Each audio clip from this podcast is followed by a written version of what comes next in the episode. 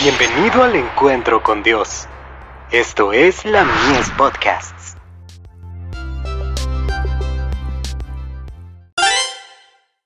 Hijos e hijas de Dios. Cuidemos el templo de Dios. Porque vosotros sois el templo del Dios viviente, como Dios dijo, habitaré y andaré entre ellos, y seré su Dios, y ellos serán mi pueblo. Segunda de Corintios, capítulo 6, verso 16. Debemos obedecer las leyes de su reino, progresando todo lo que nos sea posible. Debemos cultivar diligentemente las facultades más elevadas de nuestro ser, recordando que somos propiedad de Dios, hechura de Dios. Se nos pide que mejoremos día a día.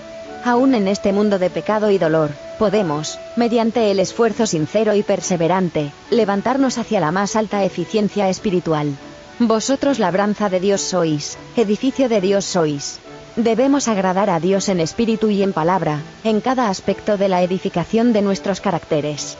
Y esto es posible. Enoch agradó a Dios, a pesar de vivir en una época de degeneración. Y en este nuestro tiempo, también hay Enox.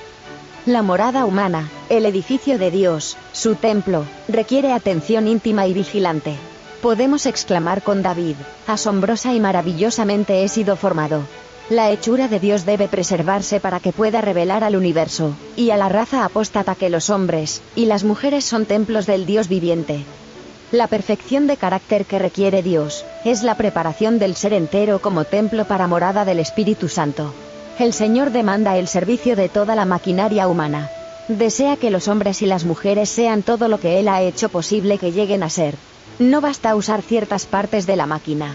Todas ellas deben intervenir en la acción, o el servicio será deficiente. Manuscrito 130. 1899.